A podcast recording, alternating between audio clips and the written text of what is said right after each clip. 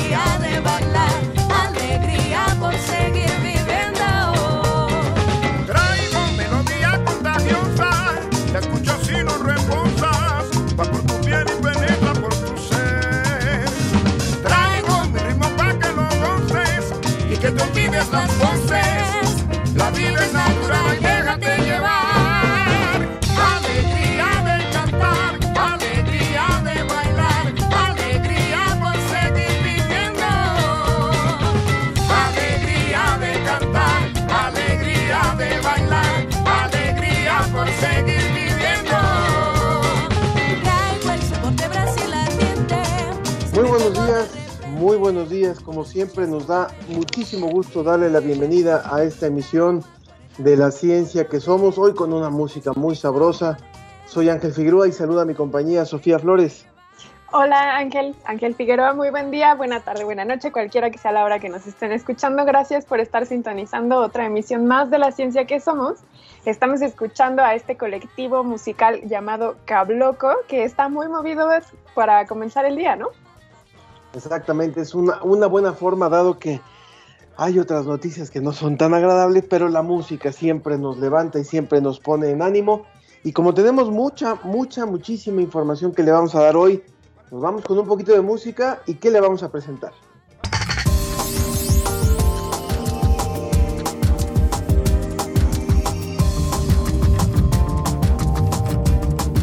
Científicos mexicanos hacen la primera detección de la línea verde del oxígeno en la atmósfera de Marte. Vamos a tener la noticia completa en el reporte de ciencia desde España. También vamos a conocer acerca de la propuesta de un microchip como dispositivo de prueba rápida para la detección del COVID-19. Esto nos lo va a informar la Red Mexicana de Periodistas de Ciencia. En Sobre la Mesa hablaremos del uso de energías renovables como alternativa ante el cambio climático y la demanda que requiere la población. Muy bien, también qué es un virus, inmunidad y matemáticas y nuestras emociones en la pandemia son algunos de los contenidos que la revista Como ves tiene abiertos para todo el público. Escuche más adelante, le vamos a dar la liga para que pueda revisar y conocer la revista Como ves de este mes. Recuerden que estamos en redes sociales, en Twitter, arroba Ciencia Somos, Facebook, La Ciencia que Somos. Estamos manejando en ambas plataformas nuestros hashtags Quédate en casa y hashtag Viernes de Ciencia. Y para que recuerden que nos pueden hacer estas recomendaciones musicales que estamos poniendo a lo largo de nuestros programas. Mario Mora, como siempre, nos saluda y nos da la bienvenida. Y vámonos ya de una vez, vámonos de una vez a la primera colaboración la ciencia que somos. Desde España, El informe de la Agencia Iberoamericana para la Difusión de la Ciencia y la Tecnología, DICIT, con José Pichel.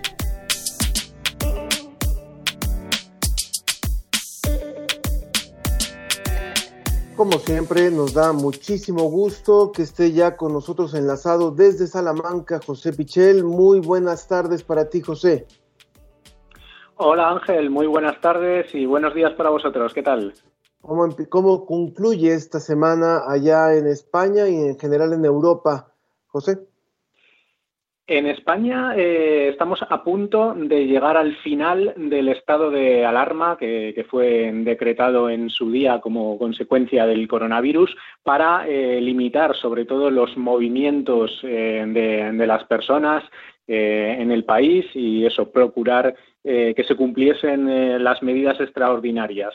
Así que eh, en la noche del sábado al domingo eh, finaliza ese estado de alarma y en teoría, bueno, pues ya podemos eh, desplazarnos eh, a lo largo y ancho de todo el país y además incluso en estos días han llegado ya los primeros eh, turistas de otros países. Eh, son signos ya de normalización, pero eh, también estamos viendo cómo hay pequeños rebrotes todavía de- del virus, así que bueno, no, no se puede bajar la guardia y desde luego hay que mantener sobre todo las medidas de higiene y de distancia social para evitar volver a recaer y volver a tener una segunda ola de coronavirus.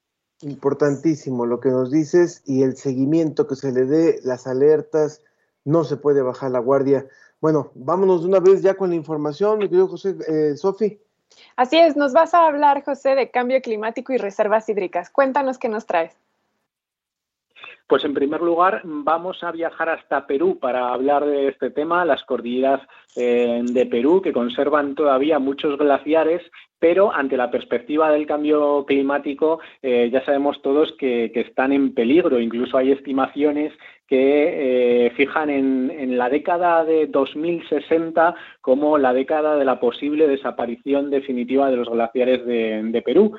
Eh, lo que recogemos eh, esta semana en visit.com es en concreto un estudio que se está haciendo en el país sobre eh, estas reservas de agua dulce, porque claro, de cara a ese cambio climático son auténticas eh, reservas, auténticos eh, tesoros que hay que evaluar. Eh, en estos momentos no se sabe muy bien exactamente de, cuánta agua podemos estar hablando, de cuánta agua está almacenada en forma de, de glaciar y hay un importante proyecto de investigación que utiliza modelos matemáticos, imágenes de satélite, variables climáticas a través de de las estaciones de meteorología, un poco eh, para, para conocer cuál es esa densidad de agua potable eh, todavía en forma de, de, hielo y además para conocer su evolución. De hecho, en el marco del proyecto se han instalado sensores en glaciares para ver cómo es eh, su, su, comportamiento debido a, la subida de las temperaturas y cómo eso está influyendo en, en todo este entorno de, eh, de, permafrost, porque es así como, como se denomina eh, técnicamente a la parte del suelo que permanente siempre congelada, ¿no? Entonces se trata de, de evaluar, eh, de evaluar lo que hay y de evaluar también a largo plazo las consecuencias que puede tener ese deshielo en actividades como agricultura, eh, como, como las centrales hidroeléctricas y demás, ¿no? Claro, y supongo que también José va a servir como un eh, estudio referencia para poder entender lo que podría llegar a suceder en otras partes del mundo, ¿no?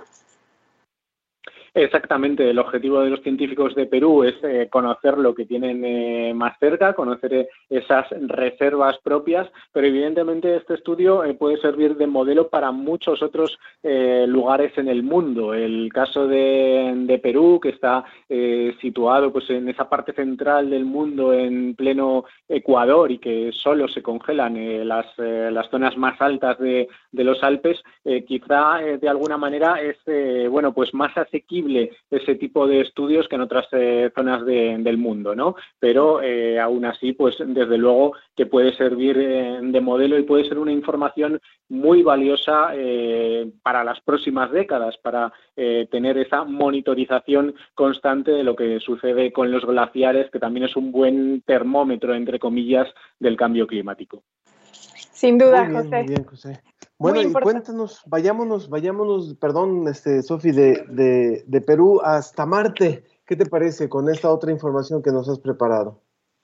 Hasta Marte, mucho más eh, lejos, pero una noticia que también conocíamos esta semana. Eh, nosotros, a través de, científicos españoles del, eh, del que han participado en este estudio que supone la primera detección de la línea verde de oxígeno en la atmósfera de Marte.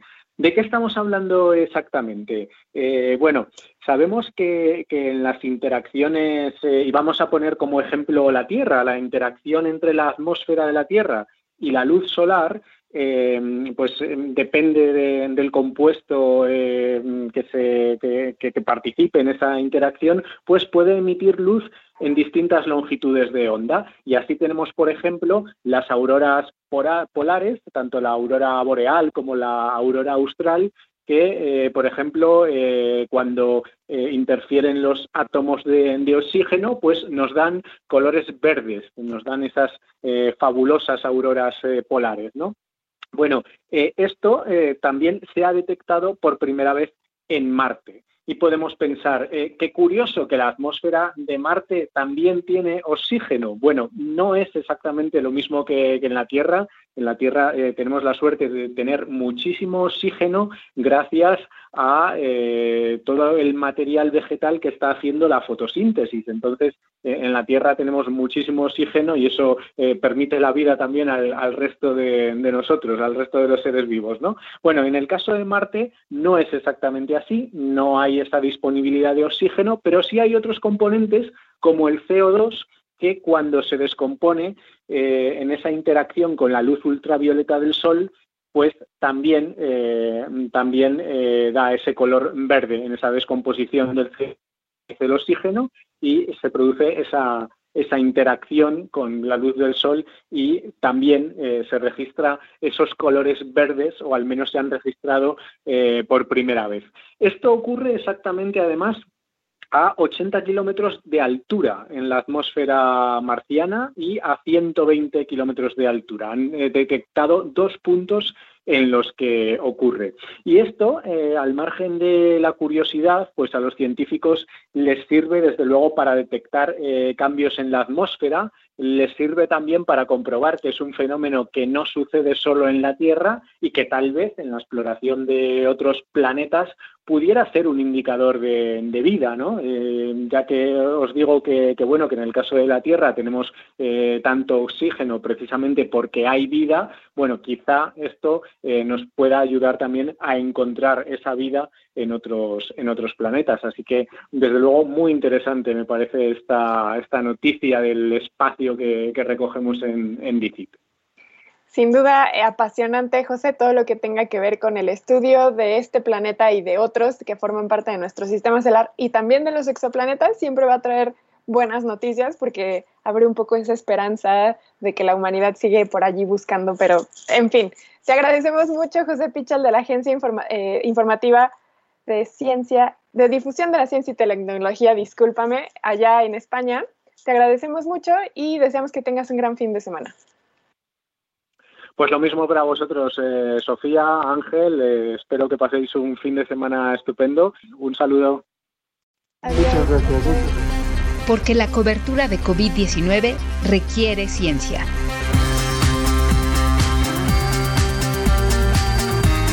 Con la Red Mexicana de Periodistas de Ciencia.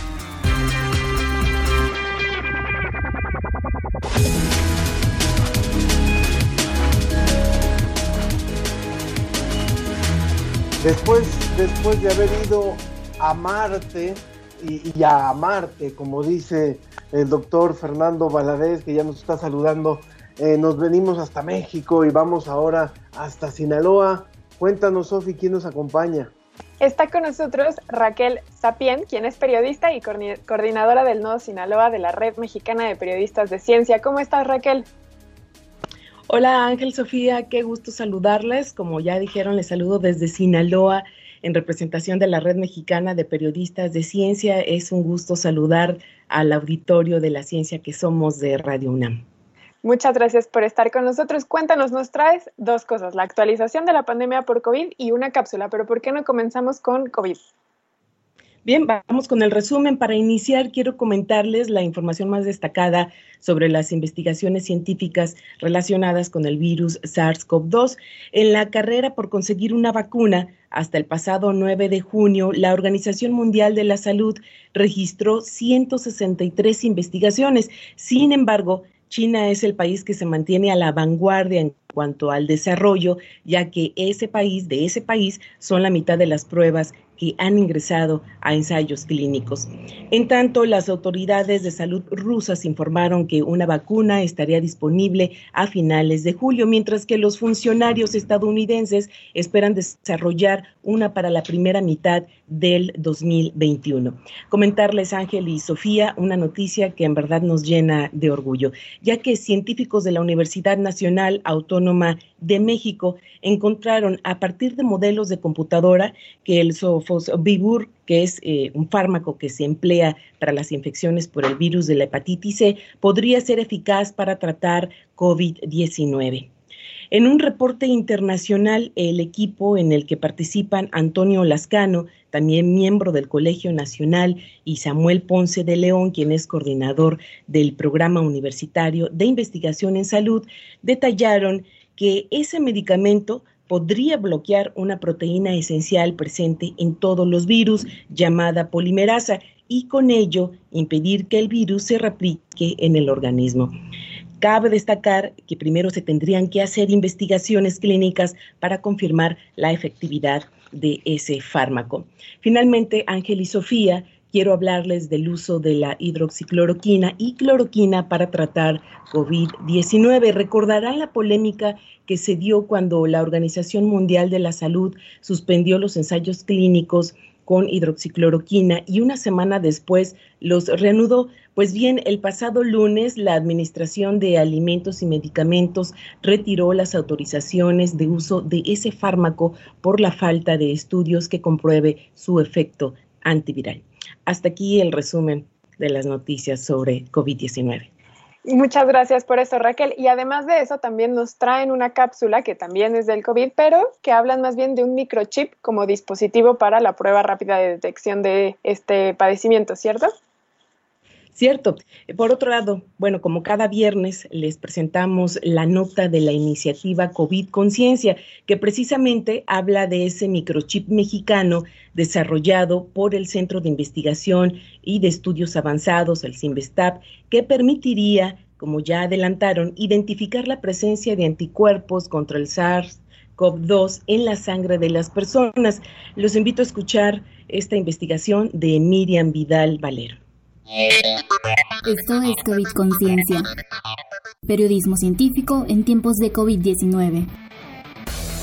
Informar que existe un microchip hecho por mexicanos para realizar pruebas rápidas para detectar COVID-19 es engañoso, porque se trata de un desarrollo tecnológico en proceso que dista mucho de funcionar en el corto plazo. Medios informativos destacaron el trabajo de un equipo del Centro de Investigación y de Estudios Avanzados en el desarrollo de un dispositivo que permite identificar la presencia de anticuerpos contra SARS-CoV-2 en la sangre de las personas. El problema es que los medios dieron a entender que la investigación está concluida, cuando en realidad están apenas en el diseño de un prototipo. Además, el microchip tiene varias limitaciones, entre ellas la detección de los anticuerpos. Según un estudio publicado en la revista científica The Lancet, las pruebas de anticuerpos responden a la generación de estos cuando una persona se infecta con el virus. El problema es que la producción de anticuerpos no es inmediata. Puede tomar desde 5 y hasta 14 días en alcanzar una cantidad detectable. Entonces, estas pruebas pueden indicar si alguien ha tenido COVID-19, pero no pueden definir con suficiente certeza un caso de infección si no existe generación de anticuerpos. Por eso, hasta la fecha, en estos casos la mejor opción es realizar una segunda prueba si la primera resulta negativa. Actualmente, la idea del microchip es desarrollada en varios países, pero con un problema común. Son pruebas serológicas para detectar anticuerpos, no detectan al agente infeccioso. Otra limitación para el microchip mexicano está en la necesidad de importar los reactivos desde China y Estados Unidos, que puede tardar entre 4 y 8 semanas.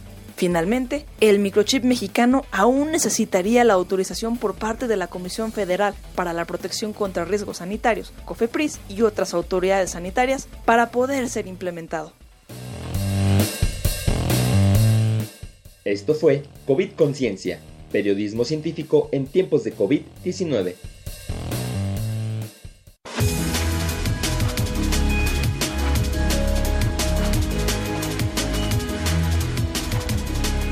Sin duda todo este tema de las pruebas ha sido toda una materia de debate y me gusta mucho porque está poniendo en relieve la producción científica, cómo funciona la producción científica y que es que hay siempre incertidumbre y debates.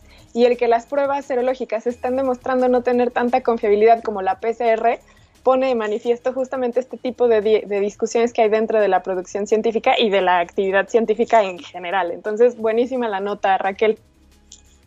Sí, una buena aportación la que nos hace Miriam Vidal Valero con esta investigación que es muy importante en estos días. Y bueno, pues eh, con esto concluimos la participación de la Red Mexicana de Periodistas de Ciencia, que en esta ocasión pues se da desde Sinaloa. Eh, les comento que recientemente Sinaloa se incluyó como nodo a esta organización y estamos trabajando precisamente para difundir la ciencia y sobre todo el periodismo de ciencia entre los colegas de todo el estado. Muchísimas gracias, muchísimas gracias Raquel Sapien, eh, periodista y coordinadora del Nodo Sinaloa de la Red Mexicana de Periodistas de Ciencia. Nada más recuérdanos el número de investigaciones a nivel internacional que mencionabas al principio que está eh, desarrollando o tratando de desarrollar la vacuna. ¿Siento que? Sí, sí, con mucho gusto. Decíamos que hasta el pasado 9 de junio la Organización Mundial de la Salud había registrado 163 investigaciones. 163. Y que de todas esas investigaciones, de los diferentes países que están haciendo investigaciones, China es la que tiene más investigaciones y va más avanzada porque también cuenta con la mayor cantidad de pruebas aplicadas. Eso también, por supuesto, la, la gran importancia de los equipos de, investigadores que están trabajando a lo largo del mundo, varios de ellos incluso eh, entrelazados o eh, intercambiando información obviamente que es una urgencia mundial, pero qué bueno, qué bueno que nos lo, nos lo reportas. Muchas gracias, Raquel, y gracias a la, a la Red Mexicana de Periodistas de Ciencia. Sí, gracias Ángel Sofía. Si me permiten, solo comparto o, los, eh, los datos de contacto para las personas que estén interesadas en obtener más información de las actividades y contenidos de la Red Mexicana de Periodistas de Ciencia. Bueno, los invitamos a consultar el blog redmpc.wordpress.com y también nos pueden seguir en las redes sociales. En Twitter nos encuentran como arroba red-mpc y en Facebook como Red Mexicana de Periodistas de Ciencia. Gracias. Muy bien. Muchas gracias, gracias muchas gracias. Muy buenos días. Pues nos vamos, nos vamos ahora con nuestra mesa. Vámonos, pero antes con un poco de música, por supuesto. Tenemos un poquito más de cabloco. Cabloco con esta canción que se llama. Tambor,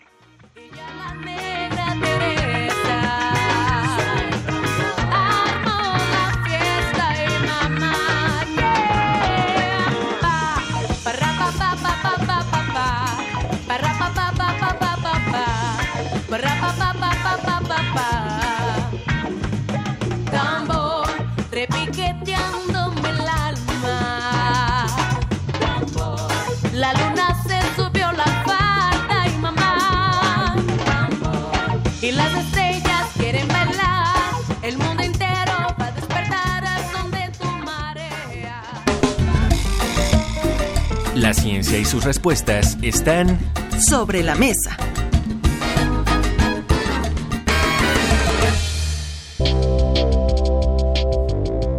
En conferencia virtual, en el marco del Día Mundial del Medio Ambiente, el doctor Mario Molina planteó que parte de la crisis sanitaria que actualmente enfrentamos por causa de la COVID-19 implica cuestionarnos sobre los costos e impactos reales de dejar de atender el cambio climático y pasar por alto lo pactado en los acuerdos de París, enfrentándonos a un futuro mucho más catastrófico de lo que hemos imaginado, incluida nuestra propia supervivencia.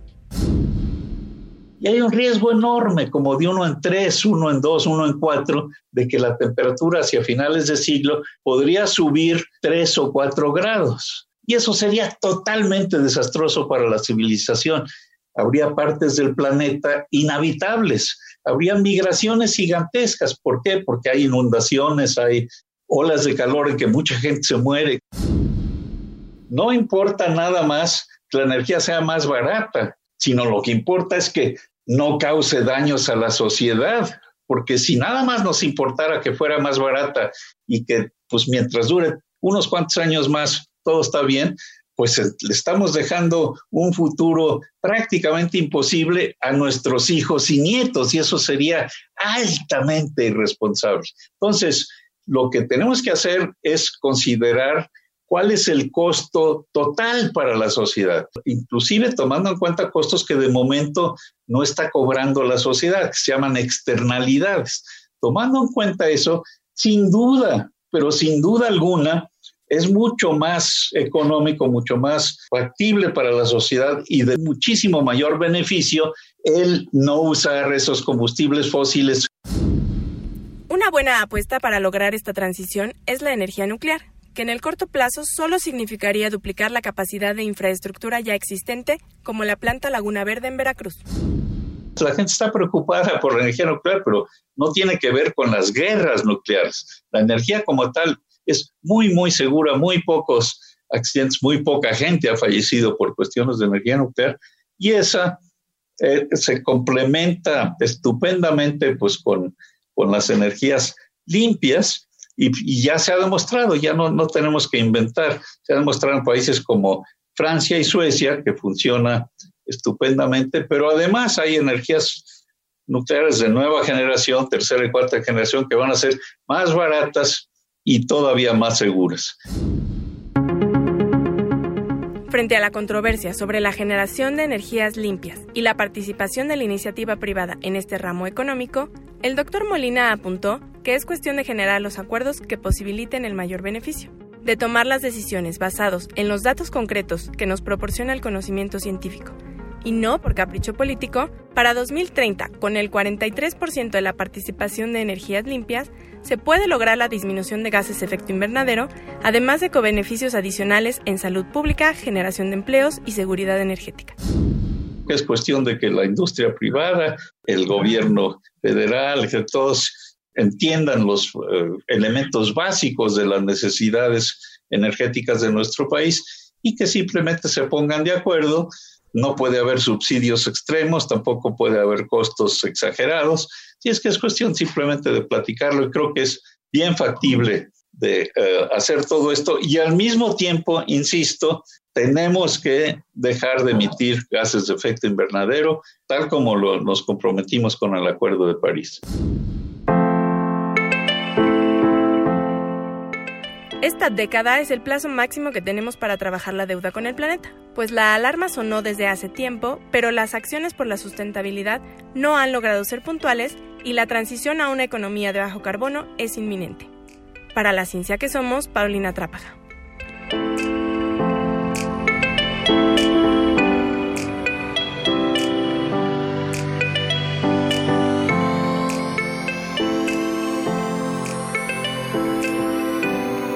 Gracias, muchas gracias a nuestra compañera Paulina y gracias por supuesto a todos los que se están conectando con nosotros a través de diferentes plataformas, también en las retransmisiones a través de las diferentes emisoras que se suman al esfuerzo de la ciencia que somos en el interior del país y por supuesto nuestros amigos de Colombia, a los que siempre nos da mucho gusto saludar. Voy a recordar rápidamente, vamos a recordar rápidamente nuestras formas de contacto para que podamos entrar de lleno a la mesa. Estamos en Twitter como la ciencia que perdón, como ciencia que somos y en Facebook como la ciencia que somos. Ahí sí estamos con nuestro la. Y también recuerden eh, que nos pueden no, no, nada más hacer preguntas de lo que vamos a hablar a continuación, hacer comentarios, sino también hacer recomendaciones musicales para que nos ayuden a vestir nuestro programa. Ahora sí voy a presentar a nuestros invitados del día de hoy, porque como escucharon, vamos a hablar de energía renovable y específicamente de energía nuclear. Y para eso tenemos al doctor Adrián Fernández, quien es director ejecutivo de la Fundación Iniciativa Climática de México e integrante del Seminario Universitario sobre Sociedad, Medio Ambiente e Instituciones de la UNAM. Hola doctor, muchas gracias por estar con nosotros. ¿Qué tal? Buenos días, gracias por la invitación. Gracias a usted. También está con nosotros el doctor Armando Gómez, quien es colaborador del Departamento de Sistemas Nucleares del Instituto Nacional de Investigaciones Nucleares, el ININ. Muchas gracias, doctor Armando. Buen día. Muy buenos días, Sofía Ángel, a todos los radioescuchas. Gracias por la invitación. Gracias por estar con nosotros. Escuchábamos en la cápsula al doctor Mario Molina, que también ha sido tendencia estas semanas por el artículo que publicó sobre eh, cuestiones de aerosoles y específicamente el uso del cubrebocas. Pero en este tenor de las energías renovables y específicamente de la energía nuclear, él hablaba sobre la importancia de no dejar de poner atención a este tema tan importante que es el cambio climático a pesar de que todo mundo llevamos más de seis meses hablando de un virus en específico. Doctor Adrián, yo quisiera preguntarle, eh, usted que representa la Iniciativa Climática de México, a muchos se ha hablado de que si el virus es la antesala de lo que, bueno, esta crisis que estamos viviendo sanitaria es la antesala de lo que vamos a vivir con una crisis climática, o si más bien esta cuestión sanitaria es producto de este gran conglomerado que es una transformación climática a consecuencia de eh, la actividad humana? Bueno, e-, es una pregunta compleja. Indudablemente hay vínculos entre la relación que han tenido los seres humanos con la naturaleza en particular, eh, la destrucción de los hábitats, el, el, entrar en contacto con biodiversidad y el manejo de vida silvestre para fines que no deberíamos manejarlos, esto ha permitido que se dé de manera más común estos casos de zoonosis, el, brinco, el transporte de un virus, en este caso, que se desarrolla en algún eh, animal de la vida silvestre y que porque tenemos contacto con ellos, porque los traemos a mercados, porque etcétera, etcétera, y afectamos sus hábitats, es que eh, estamos expuestos los humanos a este tipo de situaciones que no es la primera vez y no son raras. Ahí hay un vínculo primero muy claro, destruimos los hábitats, manejamos mal la vida silvestre y uno de los muchos problemas es este. Ahora bien, eh, sin hacer eh, menos esta tragedia este, de salud que estamos viviendo, desafortunadamente la pérdida de miles de vidas humanas, eh, hay elementos científicos que nos indican que esta tragedia de pérdida de muchas vidas humanas es relativamente menor el problema comparado con el problema y el impacto potencial que el cambio climático va a tener en las vidas de todos los seres de la humanidad y de hecho que ya empezó a tener, ya empezó a incrementarse la frecuencia y la intensidad de eventos climáticos extremos y sobre todo los millones y millones de habitantes del mundo, incluyendo eh, los, eh, los pobres del mundo sobre todo, son los más vulnerables. Y recordemos que aquí en este país más de la mitad de la población eh, son pobres. Entonces, si viene ahí atrás como se ha hecho a veces en una especie casi de caricatura, viene atrás una tremenda ola de las siguientes décadas que ya empezamos a sentir sus impactos, que es el cambio climático. Por tanto, sí necesitamos, lo que dicen los expertos, descarbonizar la economía y uno de los mayores eh, eh, sectores que nos pueden ayudar a esto es eh, bajar las emisiones cuando generamos electricidad y de eso creo que vamos a hablar, de renovables, de energía nuclear, etcétera.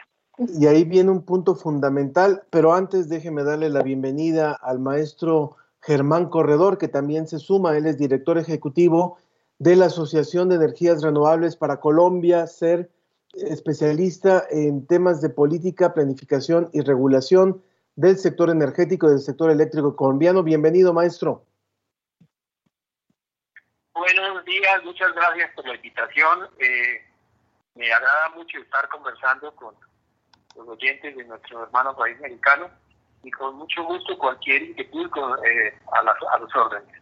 Muchas gracias, maestro. En un momento ya le, damos la palabra, pero algo que me parece fundamental, eh, dado lo que nos decía Adrián Fernández, es, estamos hablando por un lado de consecuencias que se vienen brutales en materia de cambio climático, estamos hablando de descarbonizar eh, la generación de energía en un país, hablando ahora de México, donde en medio de esta crisis y de esta contingencia se le dice al Centro Nacional de Control de Energía, el SENACE, eh, dice él que un acuerdo para que se suspendan las pruebas de plantas solares y eólicas en el país.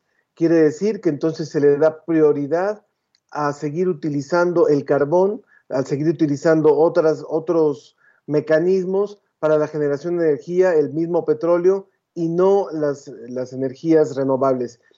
Eh, doctor Armando Gómez, ¿cuál es la primera reacción que tiene la o que tuvo la, el, grupo, el grupo de investigadores o el, el grupo académico en torno a este tipo de medidas de parte del gobierno? Este, bueno, miren, eh, en primer lugar, eh, debo decir que como, ya el doctor Mario Molina lo, lo, ha confirmado, la solución está muy clara.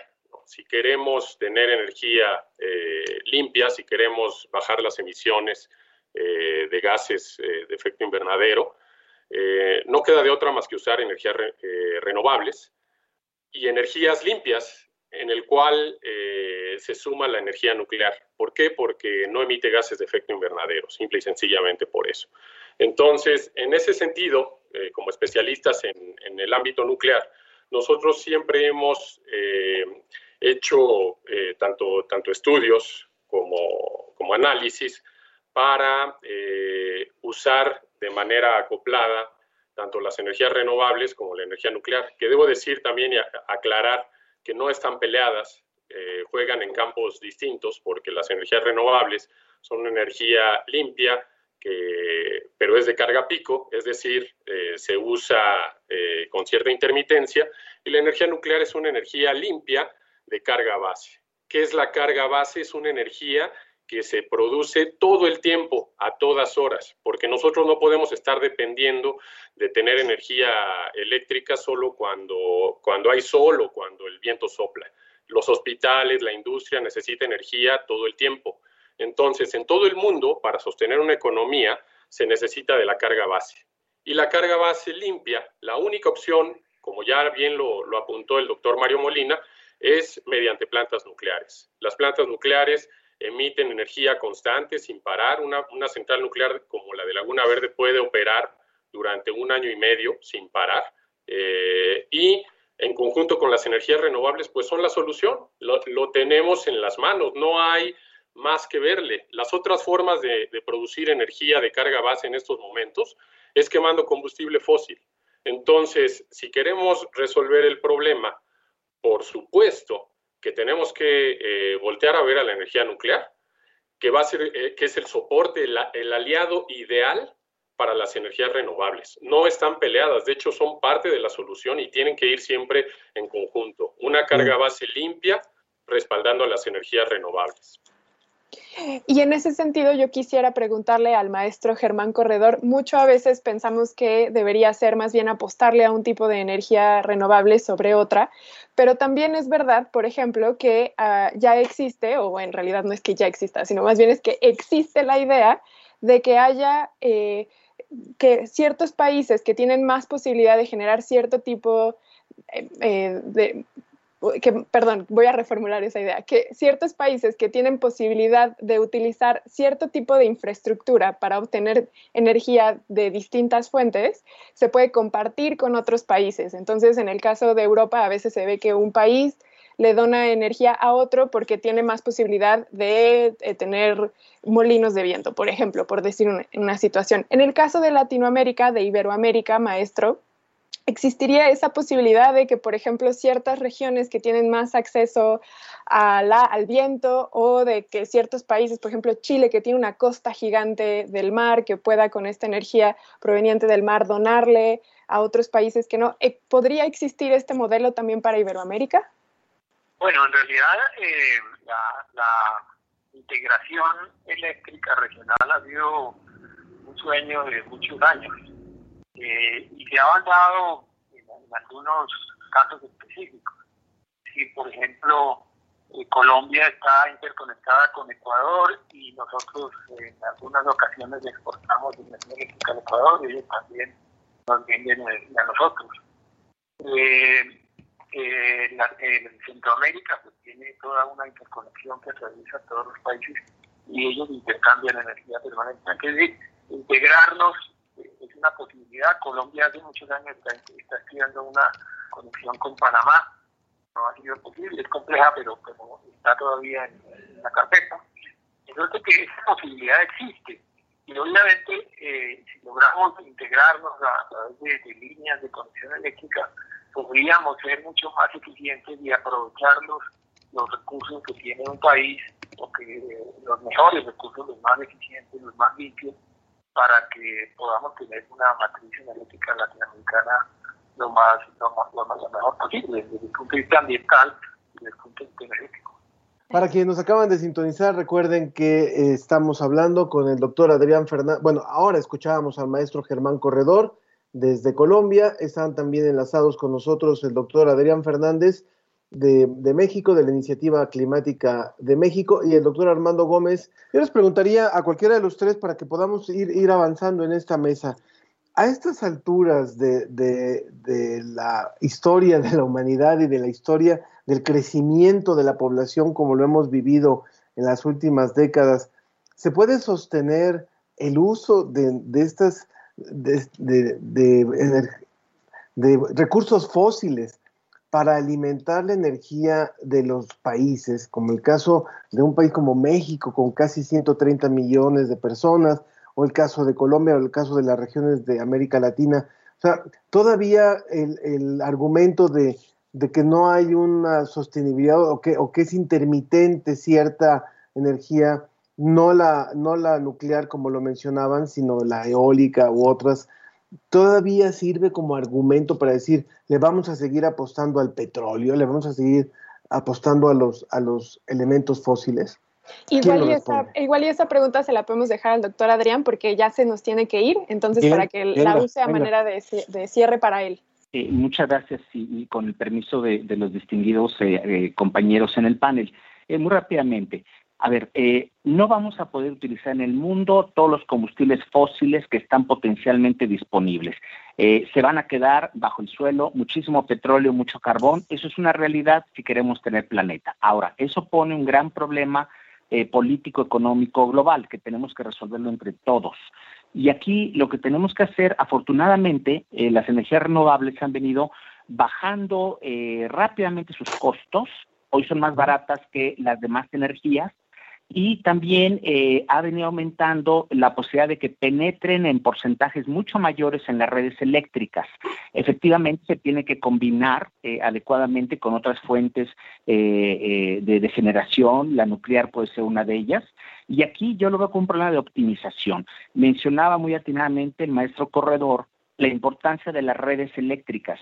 México tiene un gran rezago, tenemos entre todos que fortalecer, expandir las redes para que funcionen más como redes inteligentes, redes óptimas, que permitan una mucho mayor asimilación de energías renovables, eh, que son, como ya dije, de, menor costo. Aquí estamos ahorita en México eh, por ahí de 7% de participación de energías renovables variables, como el viento y el sol, cuando en países europeos, por ejemplo, andan muchos de ellos arriba de 25%, no genera niveles bajos inestabilidad de la red. Es muy fácil manejar estas cosas con un poquito de, más capacitación de, de a quienes manejan la red. Este, en fin, hay que optimizar el sistema, eh, eh, pero sí es una realidad que eh, no vamos a poder seguir por mucho tiempo más consumiendo energías eh, fósiles, combustibles fósiles. El objetivo que se ha planteado que corresponde aproximadamente a lo que la ciencia nos dice, nos dice para eh, no tener impactos de cambio climático demasiado grandes, y esto es que no vaya a subir la temperatura más de 1.5, máximo 2 grados de incremento, porque ya va a haber impactos muy fuertes. ¿A qué corresponde eso en esfuerzos? A que lleguemos prácticamente a neutralidad de emisiones de carbono para mediados de siglo. Esto es emisiones netas de cero. Ya muchos países empiezan a firmar este, eh, digamos, a reconocer este compromiso. Hoy el Acuerdo de París, y con esto eh, termino mi comentario, el Acuerdo de París que recoge contribuciones que cada uno de los 190 y tantos países hizo y que va a cumplir cada país hasta antes de que lleguen al 2030, se ha hecho un estudio que muestra que aún cumpliéndose fielmente al 100% todas las metas que hoy están sobre la mesa en el Acuerdo de París, vamos a quedar con una brecha de emisiones gigantesca, como el equivalente a 20 veces el total de emisiones de gases de efecto invernadero de un país como México. O sea que tenemos todos que hacer mucho mayores esfuerzos y hoy sí hay una brecha entre lo que países como México pueden hacer sin sacrificar economía, cuestiones sociales, simplemente en su propio beneficio, pero tenemos que modernizar instituciones, eh, hacer una política energética no en base a cuestiones ideológicas, sino a cuestiones de optimización de las diferentes eh, opciones de generación de electricidad que tiene nuestro país. Muy bien. Adrián, muchas gracias. Gracias, doctor Adrián Fernández, director ejecutivo de la Iniciativa Climática de México y también integrante de la Universidad Nacional Autónoma de México. Muchas gracias. Eh, muchísimas gracias a ustedes y a los colegas del panel. Una enorme disculpa que, que no puedo eh, seguir eh, más tiempo. Eh, Muchas gracias. Muchas gracias. Yo a lo que decía el doctor Adrián, yo le sumaría un cambio importantísimo de cultura de cultura eh, del uso de las, de las energías en general y de la electricidad. Vamos, eh, Sofi, por favor, a las, a las conclusiones. Sí, justamente ya también nos estamos quedando sin tiempo y les pediríamos sus conclusiones, pero no quisiera antes utilizar el micrófono para preguntarle un poco al doctor Armando también ya para manera de ir cerrando esta mesa, este estigma que cargan las energías nucleares, lo veíamos por ejemplo con esta serie Chernobyl que se estrenó hace ya un año más o menos, ¿cómo se lidia o cómo se posiciona la energía nuclear cuando se tiene una historia y unos antecedentes tan eh, complejos con esta energía y ya les pedimos sus conclusiones finales, por favor, doctor Armando. Sí, muchas gracias, Sofi. Pues gracias por, por eh, la pregunta. Es justamente lo que, lo que siempre pedimos, que tengamos esta oportunidad de comunicar y, y tratar de, ir, irle poniendo frente a, este, a estos mitos que, que existen. Efectivamente, Chernobyl fue un, un, accidente eh, lamentable, pero tenemos, cuando lo vemos, tenemos que pararnos en el contexto de, cómo se dio. Estábamos en la Guerra Fría, eh, había un, una competencia entre Estados Unidos y Rusia para tener eh, armas nucleares lo más rápido posible, y una manera muy fácil de obtener plutonio para construir bombas es por medio de reactores nucleares cuando se usa el combustible, que normalmente es uranio, como un producto de, ese combustible que se va sacando, se genera plutonio. Entonces, en aquel entonces los rusos eh, trataban de construir sus reactores nucleares con tecnología, por supuesto, rusa, lo más rápido posible, evitando ponerles eh, los sistemas de seguridad adecuados, como una doble contención que tienen todos nuestros re los reactores occidentales, como es el caso de México, y entonces, eh, ese, ese, era el contexto de, de aquel momento. ¿no? Eh, el reactor en sí es, es una tecnología bastante eh, segura, no hubiera tenido incluso ningún problema, aunque no hubiera tenido esta doble contención. El problema es que quisieron hacer eh, pruebas y esto se convirtió en un error humano. Quisieron hacer una prueba en, en un reactor, cuando en un reactor de potencia no se puede uno a eh, poner a jugar, y es por eso que, que vino el, el, accidente de Chernobyl. Eh, caso contrario, en, en, Fukushima, por ejemplo, que vino un problema grande por un terremoto de, de magnitud, eh, creo que de 9, más un tsunami, eh, los reactores, los sistemas de seguridad de los reactores funcionaron a la perfección porque estos reactores tienen una doble contención si bien hubieron explosiones de hidrógeno, que, debo de dejar muy claro aquí que no fueron explosiones nucleares, ni que el núcleo se haya este, fundido y se haya dispersado todo el contaminante, eh, si bien hubieron estas explosiones por un sobrecalentamiento de algunas partes, eh, prácticamente todo el reactor fundido quedó contenido en las contenciones, en la doble contención, lo cual eh, hace ver que los sistemas de seguridad funcionaron adecuadamente con eh, cero muertes eh, debidas a, a Fukushima.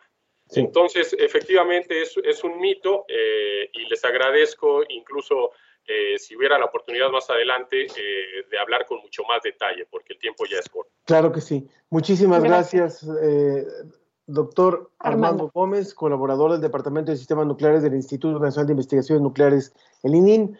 Y nos vamos también a la conclusión del maestro Germán Corredor, director ejecutivo de la Asociación de Energías Renovables de Colombia. Bueno, muchísimas gracias. Sí. En el caso, en el caso de Colombia, finalmente y de América Latina, el reto que tenemos para abrirle paso a la energía nuclear, ¿cuál sería, eh, maestro, para cerrar rápidamente? No, yo creo que evidentemente la, el proceso de, de apertura a las renovables se está dando eh, en varios países, ya como ustedes lo mencionaban, Chile, Brasil, eh, Perú, Argentina, el mismo México, pues Colombia tienen procesos andando de entrada de renovables, eh, en, en Centroamérica y el Caribe también se están desarrollando proyectos de energía renovables. Yo creo que este es un proceso que ya no tiene reversa, digamos, porque las energías renovables, como ustedes también lo mencionaban, son más económicas, son energías limpias, y ante el tema ambiental y el problema del calentamiento global eh, que tiene pues tiene puede tener eh, consecuencias catastróficas todos lo sabemos esta es una es la mejor alternativa. Claro Ahora, claro. ustedes lo, lo, lo, analizaban es evidente que se necesitan eh, otras fuentes para complementar pero podemos utilizar si bien la, la nuclear es, es, un poco riesgosa también puede ser la hidroeléctrica eh, con embalses suficiente almacenado de energía y yo creo que las energías fósiles van a tener a tender poco a poco a salir de la matriz energética. Esa es una realidad mundial. Pues sí, usted dice no tienen reversa, pero en México puede pasar de todo y pasa de todo. Pero muchas gracias, muchas gracias, maestro Germán Corredor, por esta colaboración también desde Colombia. No, señores, a ustedes muchas gracias por la invitación. Y Muchas gracias. un feliz día. Muy bien, así concluimos esta mesa sobre energías renovables. Y bueno, nos quedan unos minutitos y un suspiro para conectarnos rápidamente con Sergio de Régules, quien es el responsable eh, científico de la revista Cómo ves. Sergio, muy buenos días también para ti. Buenos días, Ángel.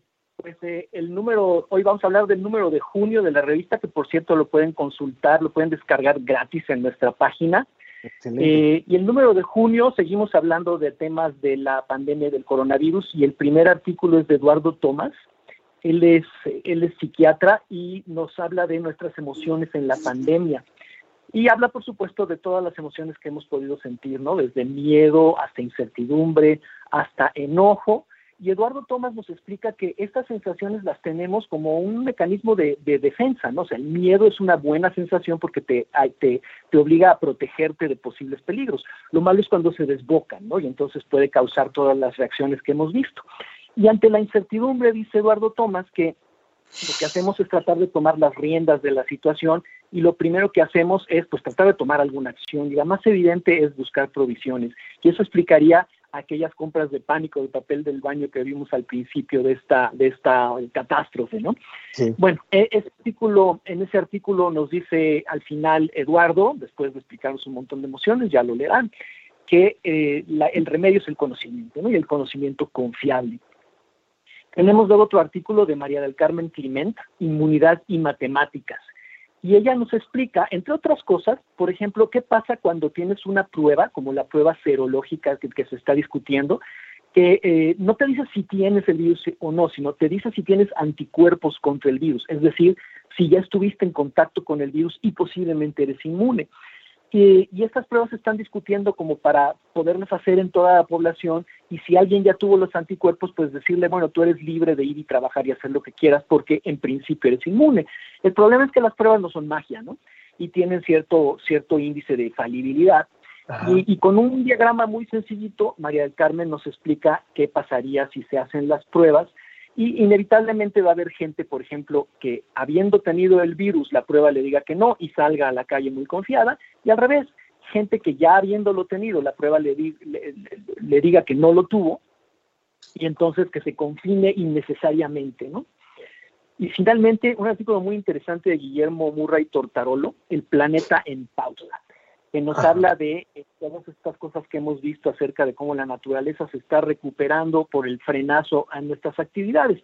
Y aparte de decirnos que, bueno, no es tan cierto como esos memes que vimos por todos lados de delfines saltando en, Vene- en Venecia, que no eran ciertos, ¿no? Era una fotografía trucada.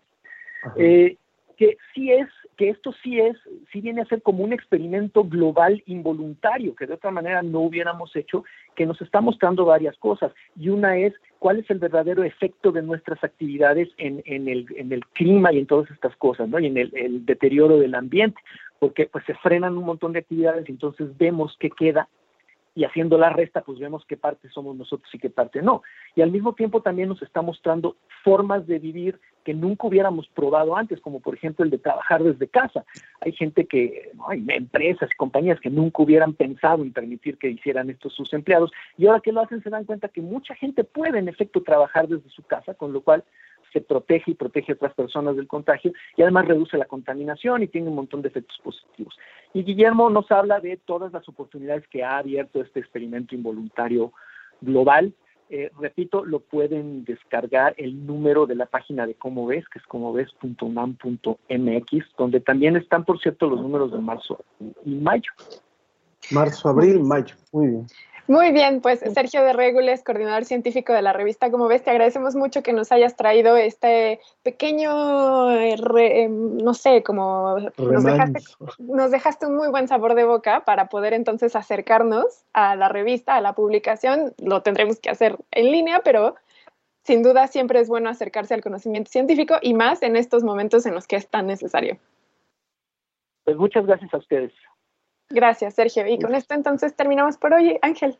Exactamente. Hay todavía algunas, algunos mensajes del público, Sofi, eh, como es eh, Raymond en Twitter, dice, pese a que sería muy bueno ya generar una transición a las energías limpias, es triste que en algunos casos con la energía eólica en México se paga una miseria por la renta de las tierras a las comunidades. Es un tema complejo que debería eh, tratarse, de estarse tratando mejor. Sí, y también Gaby Frank en Twitter nos dice, de verdad, gran programa, todos los temas interesantes. Creo es muy importante, básico, la reforestación para detener el cambio climático. Sí, eh, todas las acciones que nos ayuden a eh, que nuestro planeta regrese a esta estabilidad, a esta homeostasis, siempre va a ser muy bueno. Entonces, cualquier acción es bienvenida. Por supuesto.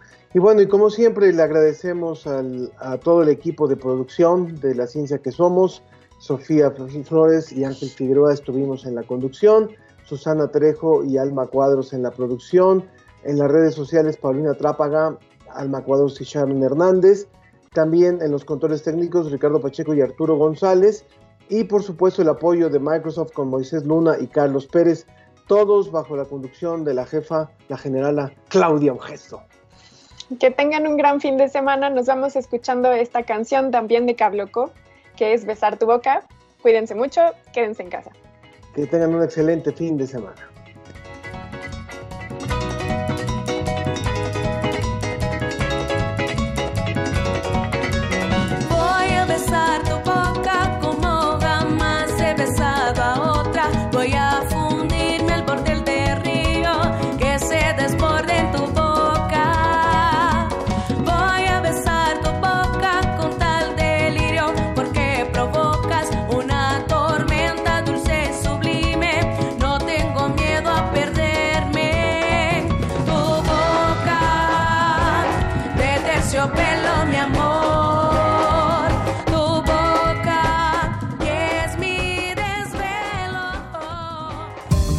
Fue La Ciencia que Somos. Iberoamérica al aire. La Ciencia que Somos. la Ciencia que Somos. Una coproducción de Radio UNAM y las direcciones de divulgación de la ciencia y de las humanidades.